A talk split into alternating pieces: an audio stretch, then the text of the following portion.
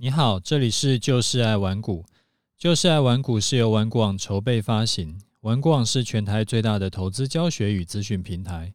成立 Podcast 是为了让更多投资人可以接收到正确的投资观念与技巧，成为市场赢家。我是楚狂人。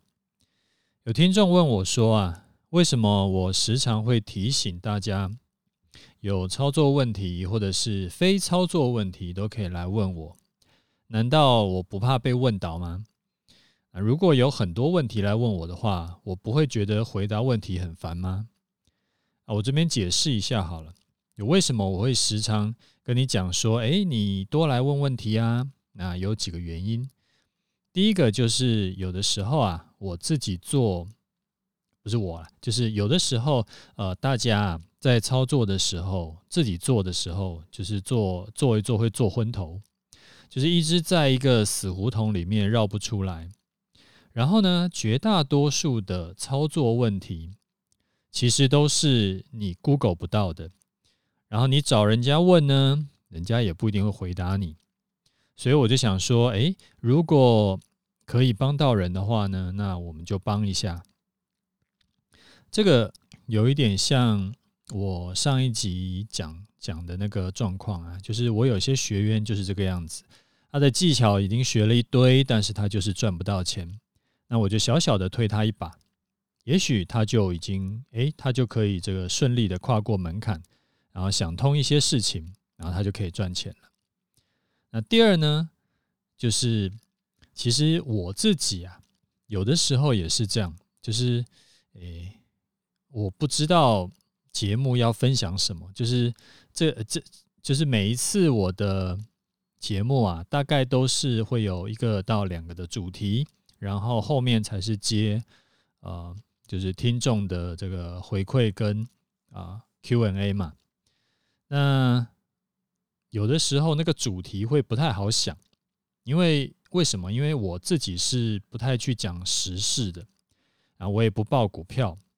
然后我也不会去跟你分享什么肋骨啊什么的，因为我觉得我自己觉得啦，就是这个东西，嗯，它是，就是你听完以后，它其实对你操作获利其实是没有什么帮助，就大家聊聊天而已。所以有的时候，诶，就是讲讲多了以后，像我们现在已经录到一百多集了嘛，那讲多了以后就会干掉。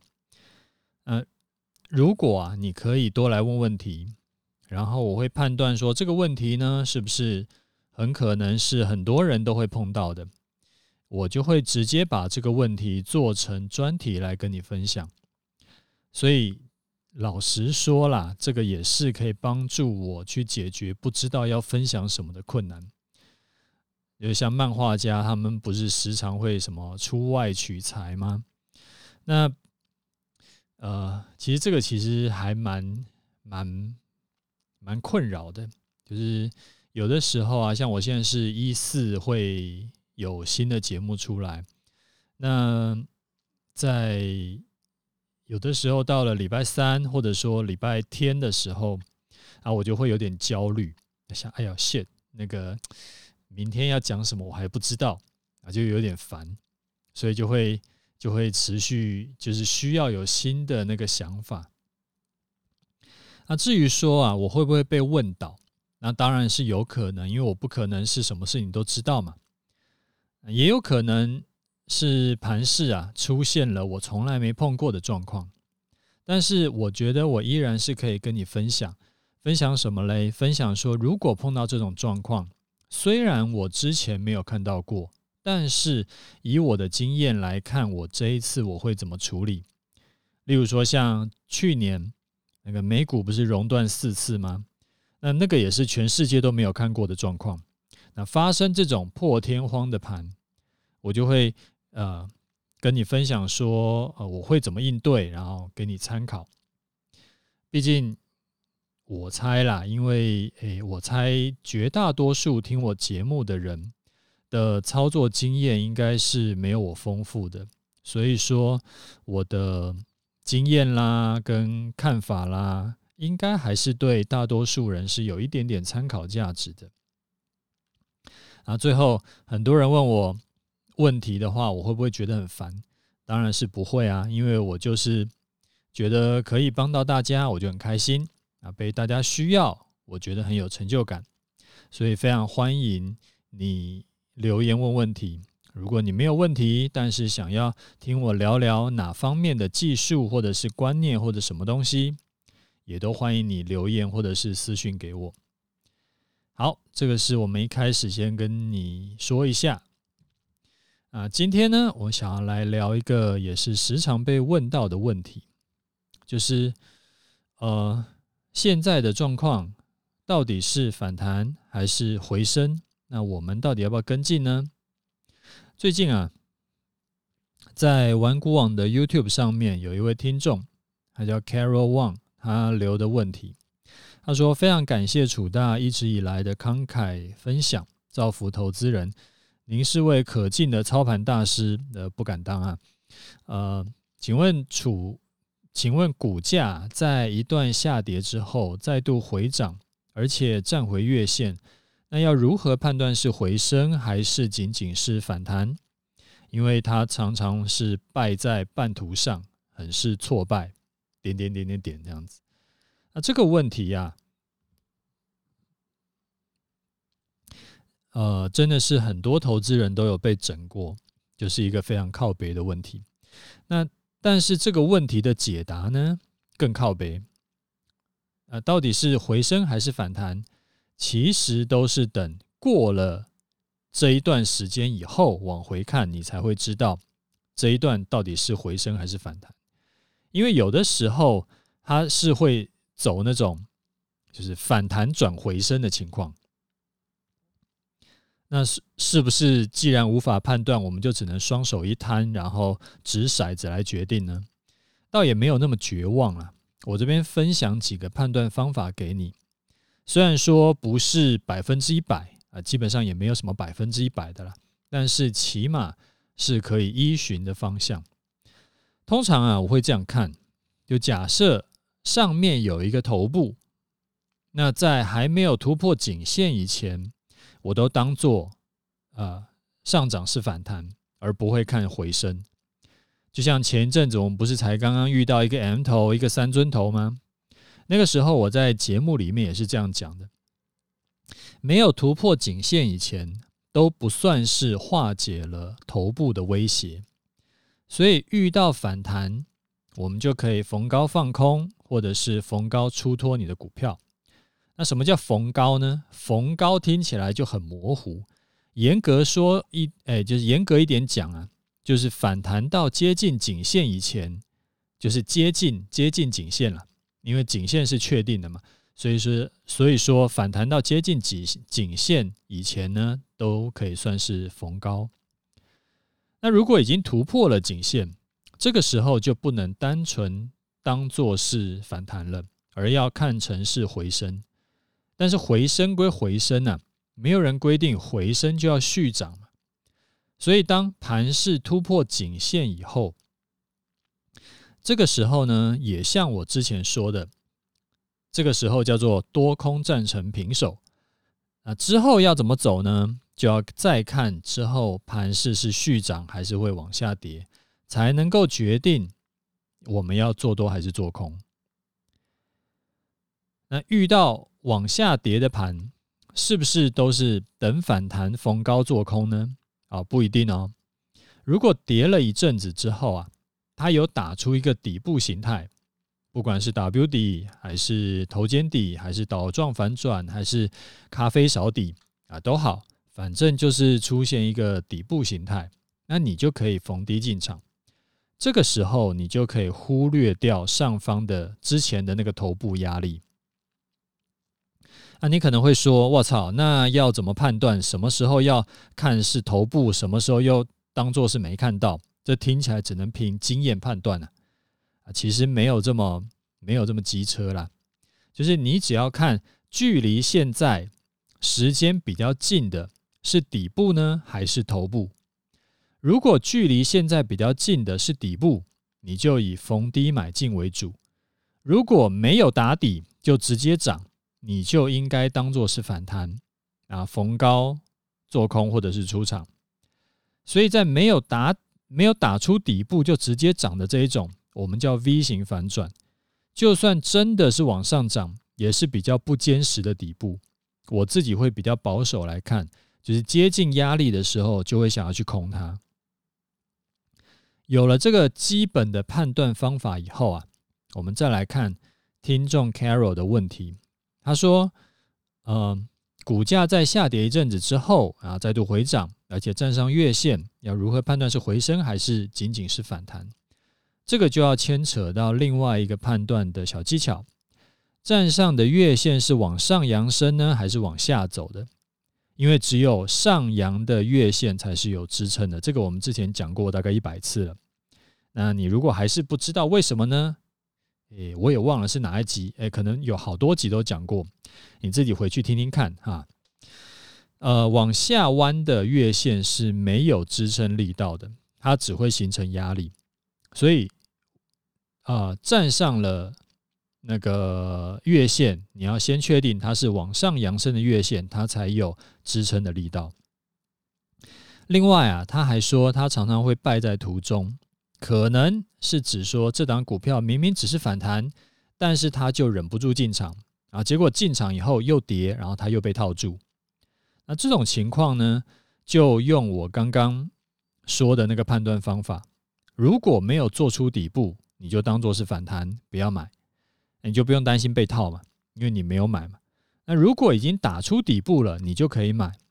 啊，如果是有颈线的底部，你可以直接把停损就设在颈线，你跌破就出场，代表这个底部还没有打好，它还可能继续在就是底部在震来震去这样子。那这样子是不是就很清楚可以判断了？所以说，希望今天这个跟你分享这个判断的技巧啊。啊、也希望就是可以帮助到大家，因为这个其实是一个哇，大概就是从我开始教投资到现在，我应该有被问，应该有几十次、上百次了。好，那我们来看一下听众的这个问题啊，第一位是古海就是爱明灯。他说：“谢谢楚大精心而且精辟的解说。最近好像筹码面比较站在风头上，技术跟基本面比较鸟，特别是基本面，不论业绩如何亮眼，照样睡觉。但是筹码面操作呢，又越来越短。请问该如何调整操作策略？感谢楚大。那这个问题啊，其实就是一阵子是这个好，一阵子是那个好。”这种问题其实它会一直发生，因为所有的操作方法都都有它的周期性。这阵子呢，可能是筹码面看起来很神啊，基本面很鸟。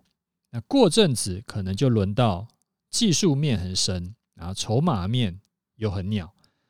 因为本来就不存在一种叫做永远有效的判断方法，因为当某一种这个方法特别有效的时候，自然就会有很多人就会去用这套方法，然后呢，他就准一阵子，然后就开始失效，然后大家又去一窝蜂的再去用别套方法。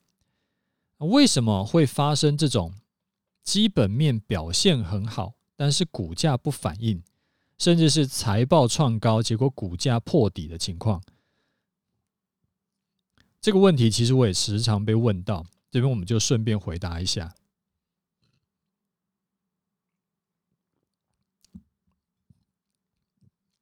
因为以台股来说啊，股价一定是反映在财报前面的，诶，就是不知道为什么，就是总是有人先知道。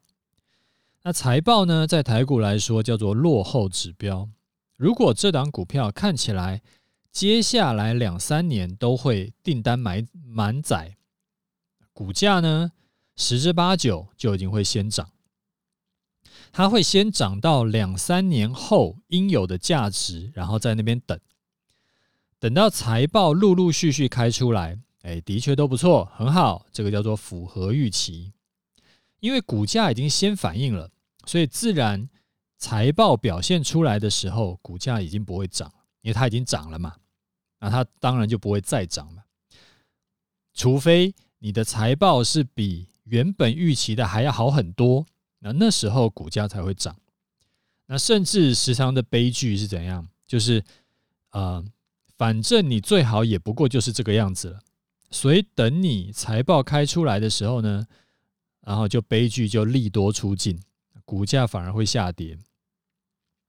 这几十年来啊，台股一直都是这个样子跑的，它并不是什么新鲜事情，只是因为这两年很多新手进市场啊，进来就是一个史无前例的大多头。所以他根本不知道原来有利多出尽这件事情，原来有基本面跟股价脱钩这件事情，这其实是呃，就是已经老黄历了，这个已经不是什么新鲜事了。你看多就习惯了。那这种问题要怎么解呢？很简单，第一个你要先能接受你的选股方法并不会永远有效这个现实情况。我这边说的不会永远有效，并不是说会永远无效，而是不会一直时时刻刻有效的意思。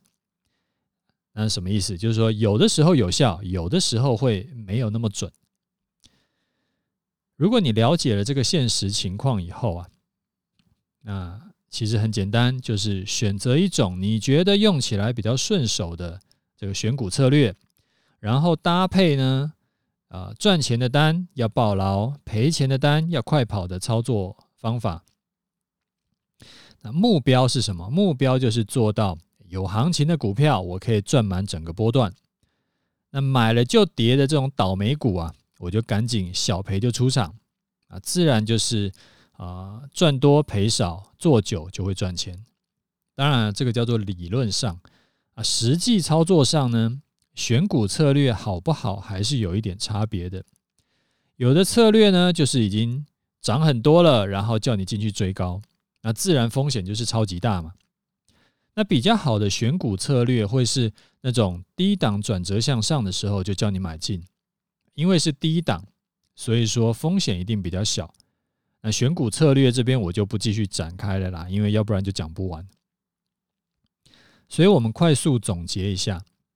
基本上没有一种选股策略是完美的，就算刚刚开发出来的时候，很少人在用的时候还很完美，但是人呃用的人一多啊，它一定就崩坏了。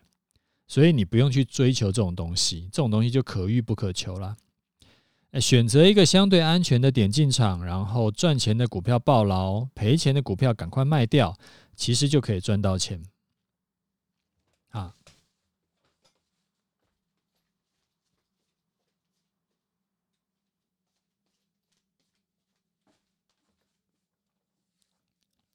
我跑去关一下冷气啊，这个冷气对着吹是有点冷。好，呃，再来一位听众哈，他叫做韭菜操盘手啊，五星推推哦，不是，这个是他的那个标题，他叫做梦想存股出头天。好，楚大好啊！个人是有加入了终极投资组合和东尼团长的动态平衡的韭菜操盘手，久违的来留个言。最近因为退伍了，有比较多的时间，就把之前的集数都听完了，让我想到了巴比伦投资圣经里面所述，请教正确的专家的重要性。最近盘势很难操作，但是相对于周遭朋友。听信简讯或者是投顾老师而套在钢铁人或者是航海王，小弟真的幸运很多。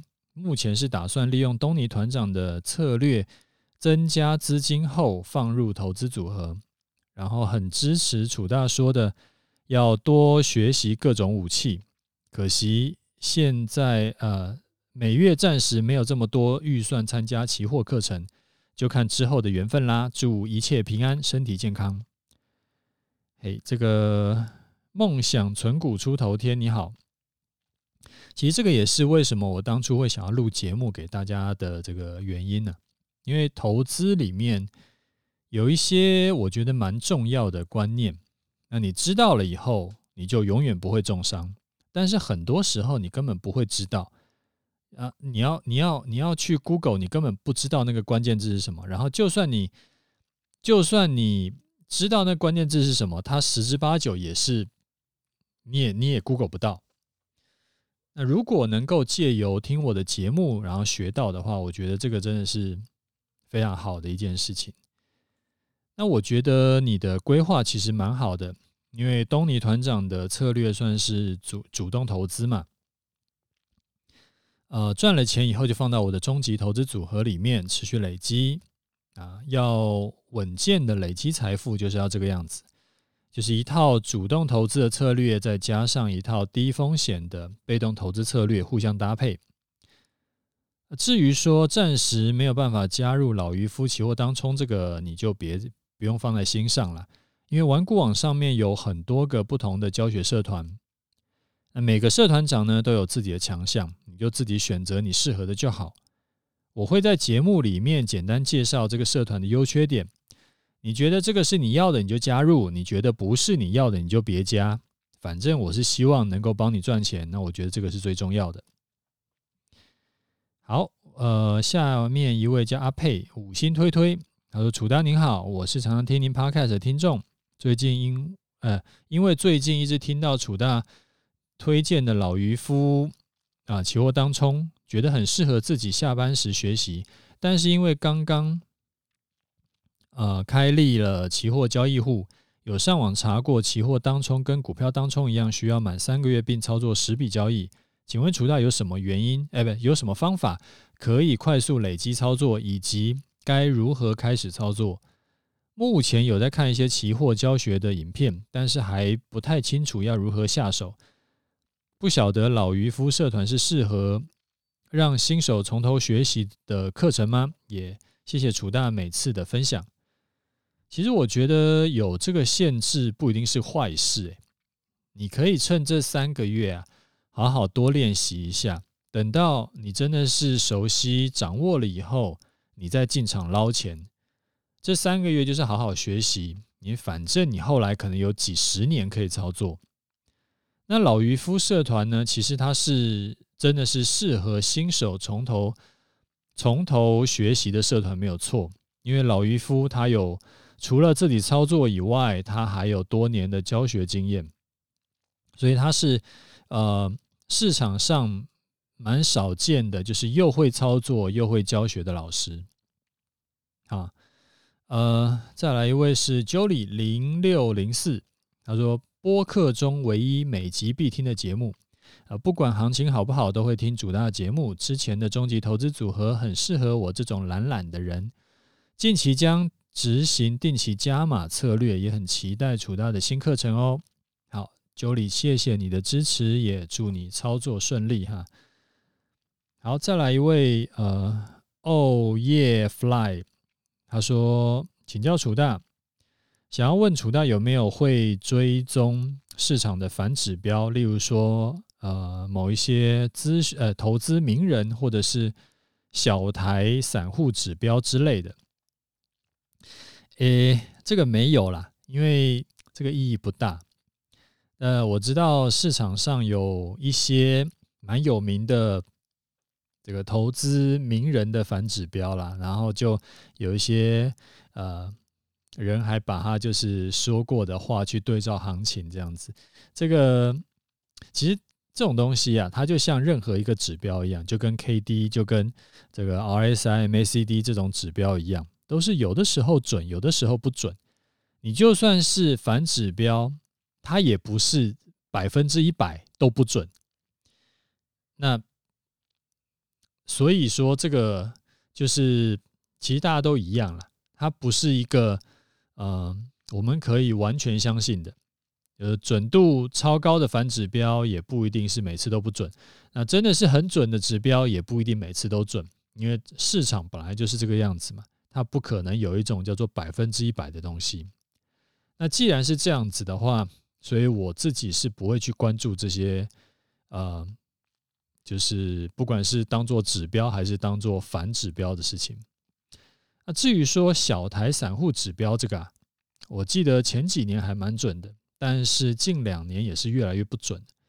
这两年因为大多头啊，所以散户的绩效就吊打外资法人。那你把它当做反指标呢，你反而会被盘势修理。就好像去年的盘，去年的盘哪有什么技术，就是反正胆子大的就赢了，反正遇到修正我就闭眼加码的就赢了。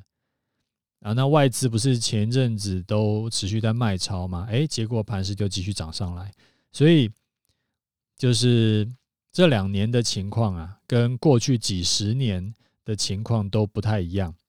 那散户指标过去很多年其实都是当做一个反指标在看，但是这两年反而是准度蛮高的。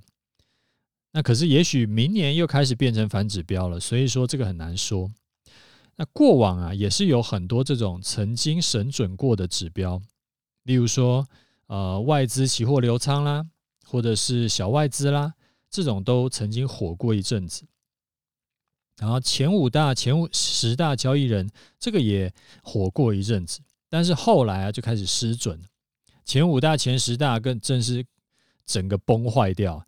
从指标变成反指标，像去年大盘不是涨了几千点吗？那前五大、前十大交易人几乎整段上涨都是持有一两万口的空单，所以它是一路被嘎上来的。那这种指标就是某一些特定时候去看就好了，在大多数的时间我是不看的，因为有的时候准，有的时候不准。那有的时候八成准，有的时候又变成三成准。那这个几乎就叫做杂讯了。好，再来一位叫做 Jonathan 零一零三一，他说五星，这一年半以来，我每集必听的股市心灵鸡汤 and 股市心法成长的节目，谢谢楚大每一集节目的用心准备。啊，Jonathan，谢谢你的支持，也很高兴你会觉得我的节目对你有帮助，祝你投资顺利啊！好，再来一位听众，他是龙威，他说再请一一个呃期货停损的技巧啊。楚大好，谢谢楚大持续在百忙之中录制节目。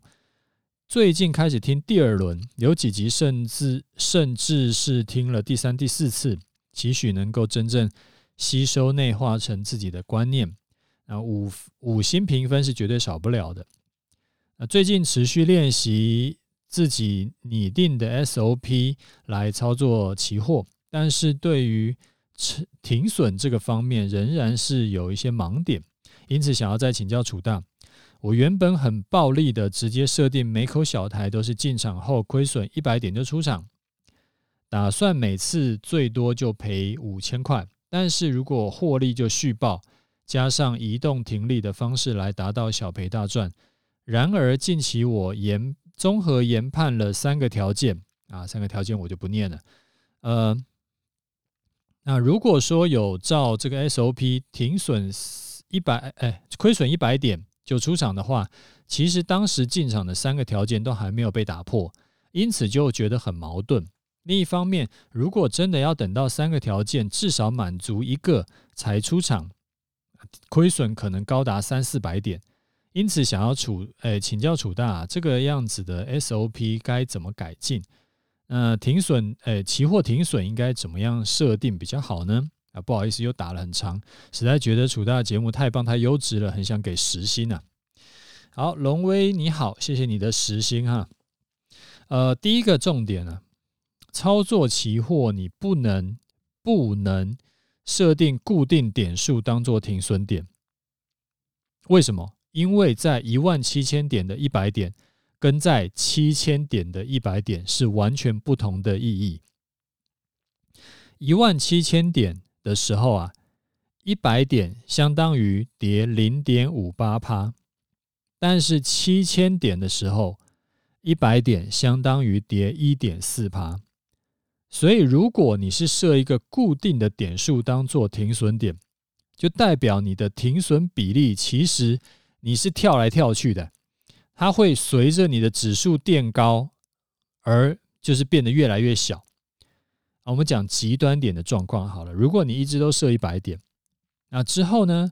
假设某一天台股涨到十万点的时候，一百点相当于千分之一，所以它只要跌百分之零点一就会扫到你的停损，那非常容易扫到，呃，这是跌百分之零点一嘛，它随便盘整随便扫，你就一直被扫停损啊。所以取而代之的是，你应该要有一个比较好的资金配置，然后你把配呃分配给期货的资金算好，你的杠杆要开几倍算好，然后用你的比例啊去算你的停损。我们举个例子，假设你还是呃，假设你是要用固定趴数停损的话，例如说你的期货预计开个四倍杠杆好了。那大概就是五口的钱做一口的单，就是一百万啊，一百万去做一口大台，大概啦，就是以现在大台保证金要十八万的情况来算，因为一点是两百块嘛，所以你就可以去算单笔最多你可以接受赔多少。假设你是有照呃我之前有分享过的单笔尽量不要赔超过两趴，那一百万的两趴就是两万，所以大台的话。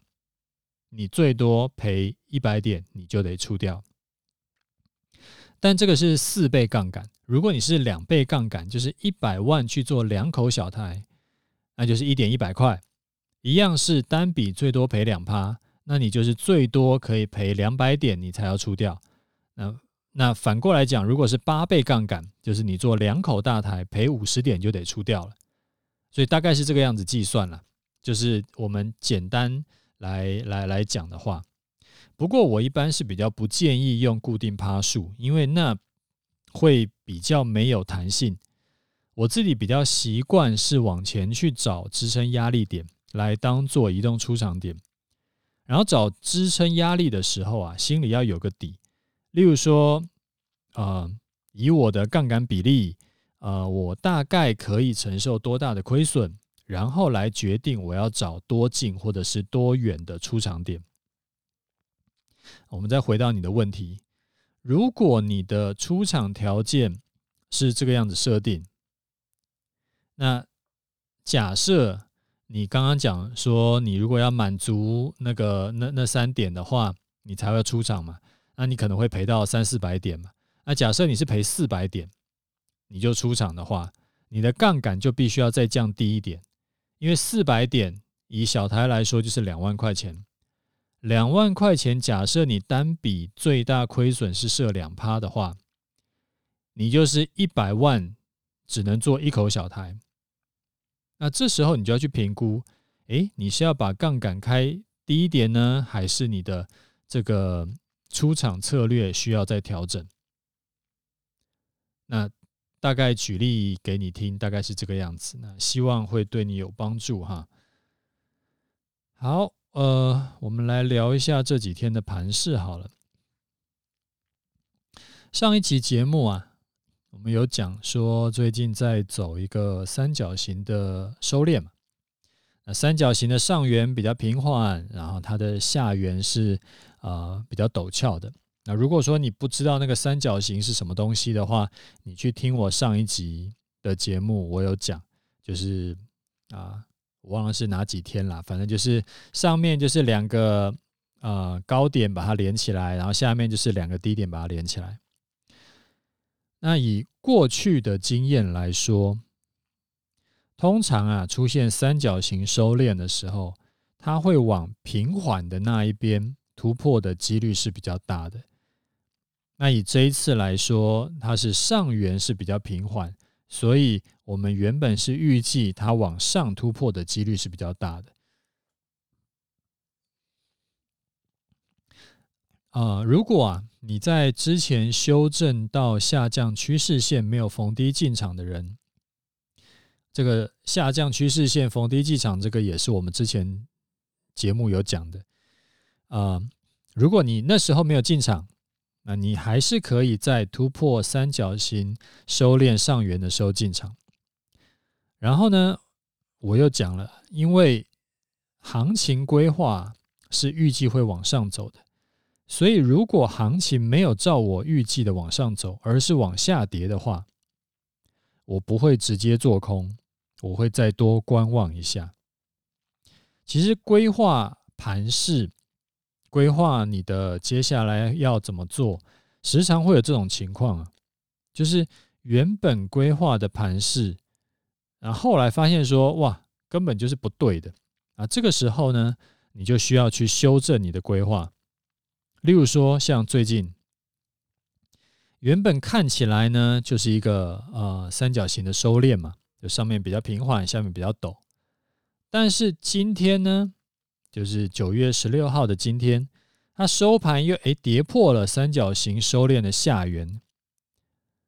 那也许它不一定是跌破以后就继续往下喷呐，那而是可能它明天又开始反弹，然后过了一阵子，你才发现说，哦，原来最近的整理其实根本就不是什么三角形收敛呢，而是他妈的在。一万七千二到一万七千五之间在做平台整理啊，原本以为的三角形收敛是晃点人的，然后下一个趋势呢，就是等它突破了一万七千五，或者是跌破一万七千二才会形成。那这种烂事啊，其实并不罕见，因为像去年七月到十月，不是有一个三个多月的地狱盘整吗？那个时候就有发生过这种鸟事，啊，原本也是以为说它是走一个三角形收敛，那后来才发现说马的被骗了，那等到十一月正式突破平台整理区间，然后它才又走出来一个大波段，所以就是回到现在，呃，我这几天呢、就它虽然说今天有跌破了那个三角形收敛的下缘，但是我这几天我不会急着进场，我会多观望一下，就是继续空手了。啊，因为少赚是死不了人的，但是急着进场呢，最后被洗停损，那就会很干。啊，大概是最近的盘势的变化是这个样子。原本我预期它会往上走。结果它没有往上走，它往下跌。那往下跌就跟我原本预计的不一样了。那跟原本预计的不一样会怎么样吗？不会怎么样。那就我们重新再去规划，呃，就是调整我们的规划就好了。那但是因为它才刚刚往下跌，所以它接下来会怎么走，现在看起来还是看不太清楚。那看不太清楚，就不要硬要进去弄。所以就我们继续再观望一下。好啦，那我们今天节目先讲到这里，OK，就这样，拜拜。